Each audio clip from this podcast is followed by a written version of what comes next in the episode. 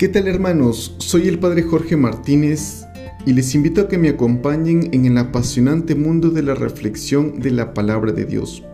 Toma tu Biblia y léela. Nos encontramos en el cuarto domingo del tiempo ordinario, en el ciclo A, y el pasaje del Evangelio que nos propone la liturgia está tomado de San Mateo capítulo 5 versículos del 1 al 12a.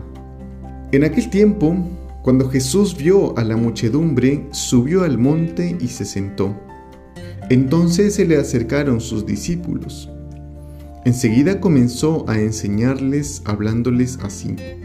Dichosos los pobres de espíritu, porque de ellos es el reino de los cielos. Dichosos los que lloran, porque serán consolados. Dichosos los sufridos, porque heredarán la tierra. Dichosos los que tienen hambre y sed de justicia, porque serán saciados. Dichosos los misericordiosos, porque obtendrán misericordia. Dichosos los limpios de corazón, porque ellos verán a Dios. Dichosos los que trabajan por la paz, porque se les llamará hijos de Dios. Dichosos los perseguidos por causa de la justicia, porque de ellos es el reino de los cielos. Dichosos serán ustedes cuando los injurien, los persigan y digan cosas falsas de ustedes por causa mía.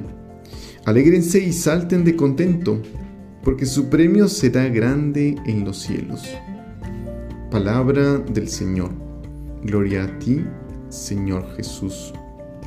Este pasaje del Evangelio de San Mateo es conocido como el Sermón de la Montaña, el Sermón de la Felicidad. Nos habla el Señor de las condiciones que necesitamos los seres humanos para ser felices y para ser parte de ese reino de Dios, de ese reino de los cielos. Como toda sociedad, como todo país, tiene unas normas tiene una constitución política, pues ser parte del reino de Dios también tiene su carta magna. Empieza diciéndonos el pasaje del Evangelio de Mateo que Jesús vio a la muchedumbre.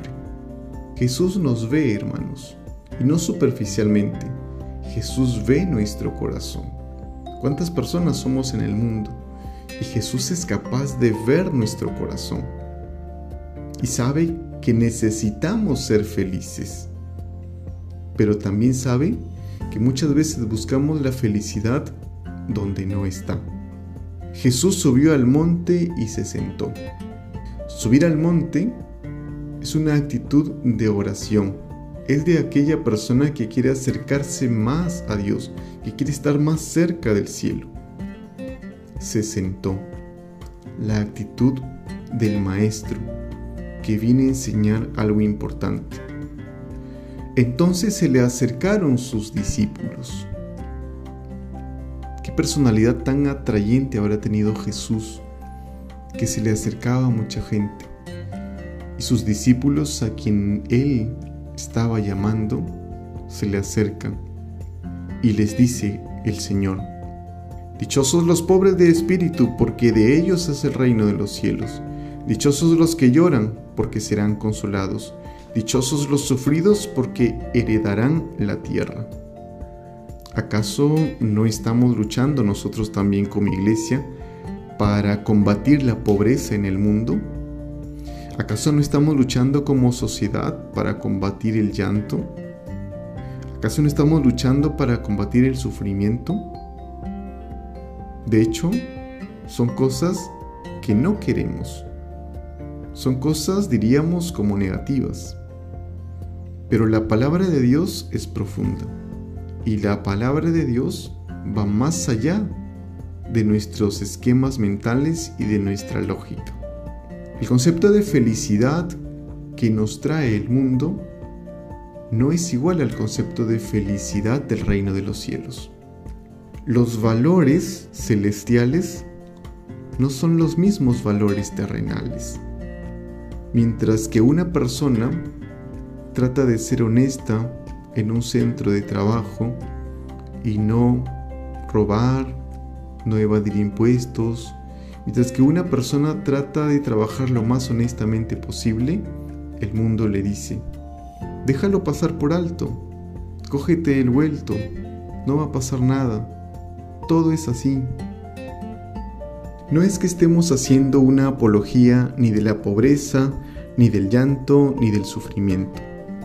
Lo que nos dice la palabra de Dios es que debemos siempre optar por la verdad, que debemos siempre decidir por la justicia, que debemos siempre decidir por Dios, por Cristo, por la verdad. ¿Y qué pasa cuando en un mundo que no valora a Cristo, la persona opta por la verdad, opta por la justicia? Muchas veces vas a terminar pobre, muchas veces vas a terminar llorando, muchas veces vas a terminar sufriendo.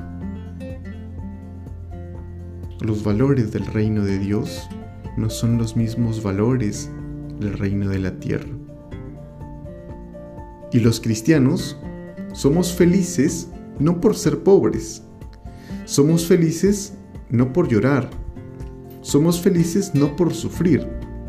Los cristianos somos felices porque optamos por Cristo aun cuando optar por Cristo, que es la verdad, nos traiga pobreza. Los cristianos somos felices no por llorar, sino porque al decidir por Cristo, por la verdad y la justicia, a veces nos causa el llanto. Pero somos felices no por el llanto en sí, sino por haber decidido por Jesús. Los cristianos somos felices no por el sufrimiento en sí, sino porque a pesar de que sabemos que podemos sufrir, optamos por la verdad, optamos por la justicia, optamos por la paz. Dichosos los misericordiosos. ¿Estamos siendo misericordiosos para obtener misericordia? ¿Estamos viendo el sufrimiento de nuestros hermanos y estamos haciendo algo por ellos? Dichosos los limpios de corazón porque verán a Dios. Dice la palabra de Dios, ¿quién puede subir al monte del Señor?